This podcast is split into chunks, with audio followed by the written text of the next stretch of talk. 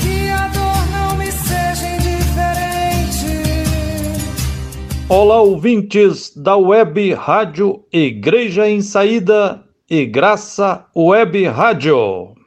Quem está falando aqui é Frei Gilvander Luiz Moreira, da Comissão Pastoral da Terra, do Centro Ecumênico de Estudos Bíblicos, CEBI, e das comunidades eclesiais de base de Minas Gerais. Falo direto de Belo Horizonte. Estamos no ar através da TVC BH, a TV comunitária de Belo Horizonte. Hoje, para refletir com você sobre a dramática pandemia da Covid-19 e o desgoverno federal que está colocando o Brasil na UTI.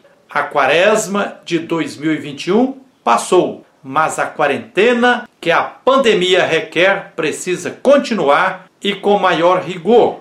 A campanha da Fraternidade Ecumênica de 2021 terminou, mas tornou-se necessário encararmos de forma permanente a luta para que o tema fraternidade diálogo, compromisso de amor, se torne uma realidade perene no nosso conviver social. Escrito cerca de 40 anos após os acontecimentos, no Evangelho de Marcos, na Bíblia, em Marcos capítulo 15, versículos de 33 a 41, podemos encontrar uma cena altamente eloquente. Jesus de Nazaré crucificado. Escuridão sobre toda a terra. Jesus exclamou: Eloi, Eloi, lama sabachthani que quer dizer: Meu Deus, meu Deus, por que me abandonaste?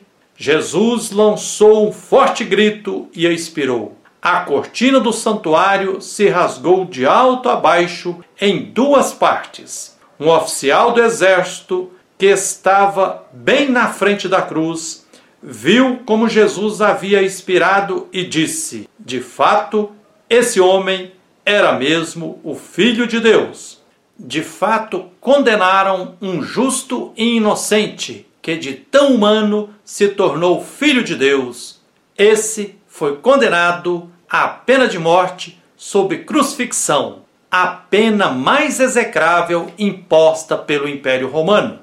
Após processo falso, sob a presidência de juízes suspeitos e parciais, em duas instâncias.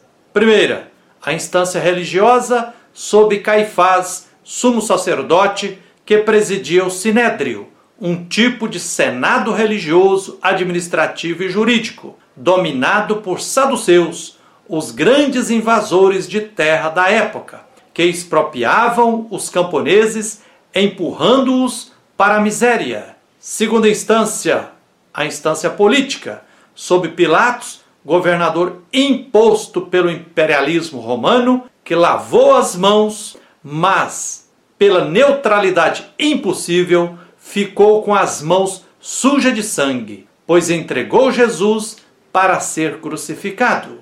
Com essa trama brutal dos podres poderes da época, só podia mesmo resultar em noite escura sobre toda a terra. Por ter se tornado sumamente humano, Jesus Cristo sente o horror da crueldade que lhe era imposta e clama: Por que está acontecendo isso comigo? Meu Deus me abandonou? Eis uma experiência profundamente humana. Quando uma tragédia se abate sobre nós, as primeiras perguntas são: por que isso? Tem a mão de Deus nisso? Entretanto, precisamos afastar e banir a interpretação bíblico-teológica que chega ao absurdo de afirmar que Jesus Cristo teria sido crucificado porque Deus quis para nos salvar da condenação após a morte. Esta afirmação é absurda e execrável por vários motivos. Primeiro, um Deus que quisesse a morte do seu filho seria um sádico e masoquista. Não seria Deus, Pai e Mãe de infinito amor. Segundo, não podemos espiritualizar e negar a trama histórica acontecida que diz que Jesus foi condenado à morte, torturado e crucificado porque pelo seu ensinamento libertador e por sua praxis transformadora, ele consolava quem estava injustiçado e assim incomodava muito os opressores que eram titulares dos poderes religioso, político e econômico. Terceiro, Jesus Cristo se tornou servo sofredor e doou sua vida por amor ao próximo, testemunhando que o caminho para construirmos uma verdadeira Páscoa inclui necessariamente doar a vida pelo próximo, colocando em prática a lógica do amor e os princípios da misericórdia e da indignação contra toda e qualquer injustiça. Isso desmascara os opressores e exploradores. A ressurreição de Jesus Cristo atesta que faz a história e aponta o caminho justo a seguir quem se doa ao próximo, construindo uma sociedade justa, solidária, ecumênica e macroecumênica, sustentável ecologicamente e respeitosa quanto à imensa diversidade cultural. Por outro lado, foi, é e sempre será jogado na lata de lixo da história os opressores e exploradores, os que adoram na prática o ídolo capital. Nas entrelinhas, Jesus crucificado pergunta: Meu Deus, meu Deus, para que me abandonaste? Diante dessa pergunta, nas entranhas da história, o Deus de infinito amor responde: Não te abandonei. Os opressores te condenaram à morte cruel, mas eu estou contigo, porque te amo imensamente, assim como amo todos e todas os outros, as outras bilhões de filhos e filhas.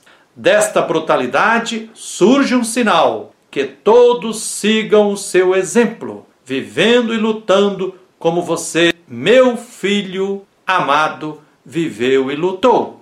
A cortina do templo se rasgou, ou seja, o projeto de Jesus Cristo rompeu radicalmente com o projeto dos podres poderes acumpliciado com o Império Romano. E também não há mais separação entre a história profana e história da salvação. Há uma única história e é nas entranhas da história que o divino age e está ressuscitado no nosso meio. Por fim, é olho no olho, cara a cara, que até um ser humano usado para reproduzir a escravidão e a superexploração do Império Romano, um soldado, conclui: realmente este crucificado humano é filho de Deus. O povo brasileiro continua afundado em uma das maiores sexta-feiras da paixão da nossa história. Mais de 340 mil mortos de irmãos e irmãs nossos já foram crucificados pela Covid-19 e pela política de morte genocida em curso no Brasil. Eu não consigo mais respirar! exclamam pedindo socorro milhares de irmãos e irmãs nossos entubados ou na fila de espera por uma UTI. A espada de dor da fome voltou a golpear milhões de corações de mães que ouvem seus filhos pedindo pão e não têm para lhes oferecer. O coronavírus está sendo letal para milhões em todo o mundo. Quem tem fome tem pressa, pois a fome mata como uma bomba que implode a pessoa por dentro impõe morte lenta. Em apenas dois anos e três meses, com a política de morte do inominável antepresidente, o povo brasileiro empobreceu a níveis de 50 anos atrás. Ai de quem negar os sinais dramáticos da brutalidade da pandemia da Covid-19 e do desgoverno dos fascistas e genocidas que se apossaram do poder no Executivo Federal e está também em cerca de 70% do Congresso Nacional e com tentáculos no Supremo Tribunal Federal. Em empresários que adoram o hidrocapital e em pessoas cegadas por fake news disseminadas por fundamentalistas que dizem defender abstratamente a família, mas não praticam o que dizem estão matando milhões de famílias aos poucos, de muitas formas. Os sinais são alarmantes. O número de mortos pela Covid-19 e de difusão do contágio segue aumentando dia a dia. Só em março último foram 66 mil mortos no Brasil, número maior do que o número de vítimas no mesmo período em 109 países. Já ultrapassamos a média de 3 mil mortos por dia. Pelos registros oficiais, com apenas 3% da população mundial, o Brasil tem cerca de 30% das mortes por dia no mundo. Pesquisa da Universidade de Washington e de vários pesquisadores brasileiros, entre os quais o neurocientista e professor catedrático da Universidade Duke, nos Estados Unidos, Dr. Miguel Nicoleles, prevê para abril 100 mil mortos pela Covid-19, podendo chegar em julho de 2021 com quase 600 mil mortos. Estão em falta vários tipos de remédios necessários para cuidar dos milhares que estão internados em UTIs. Assim, de abril a junho, poderemos ter cerca de 300 mil mortos, o que levará o Brasil ao colapso funerário e a um ponto de não retorno da pandemia. Segundo o professor Miguel Nicoleles, esse colapso funerário resultará em contaminação do solo, do subsolo, dos lençóis freáticos, podendo eclodir muitas outras doenças epidêmicas gravíssimas. Todos os alertas dos cientistas têm se cumprido. A liberdade de culto não pode comprometer outros direitos, como a saúde e a vida das pessoas. Malditos os falsos religiosos que abusam da fé dos pobres para se enriquecerem. Estão mais interessados no dízimo do que em cuidar espiritualmente das pessoas. O descontrole da pandemia exige com urgência o que já foi feito em vários países bem governados. Exige o quê? Lockdown nacional rígido de pelo menos 30 dias, sem aglomerações, com circulação apenas de atividades essenciais, com fechamento de portos, aeroportos, rodovias e rodoviárias, tornou-se questão de vida ou morte evitar aglomerações, levar a sério as medidas sanitárias de distanciamento social e corporal, uso correto de máscaras, higienização das mãos com frequência, vacinação de pelo menos 2 milhões de pessoas por dia, auxílio emergencial justo e digno de pelo menos 600 reais para mais de 60 milhões de pessoas até o fim da pandemia. Políticas públicas que garantam a vida das micro, pequenas e médias empresas.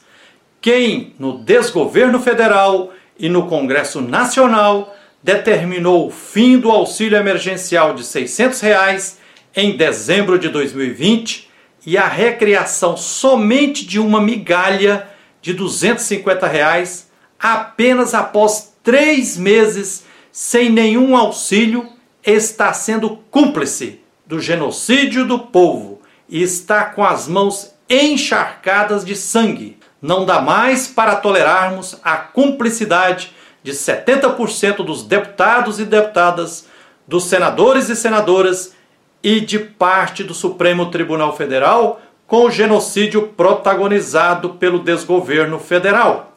Enfim, quanto mais continuar só com vacinação a conta-gotas, sem auxílio emergencial justo e digno e sem lockdown sério, só aumentarão os milhares de mortos, podendo chegar a mais de um milhão. É isso aí, que a luz e a força divina continuem nos guiando, nos fortalecendo na luta por direitos, na luta por tudo que é justo.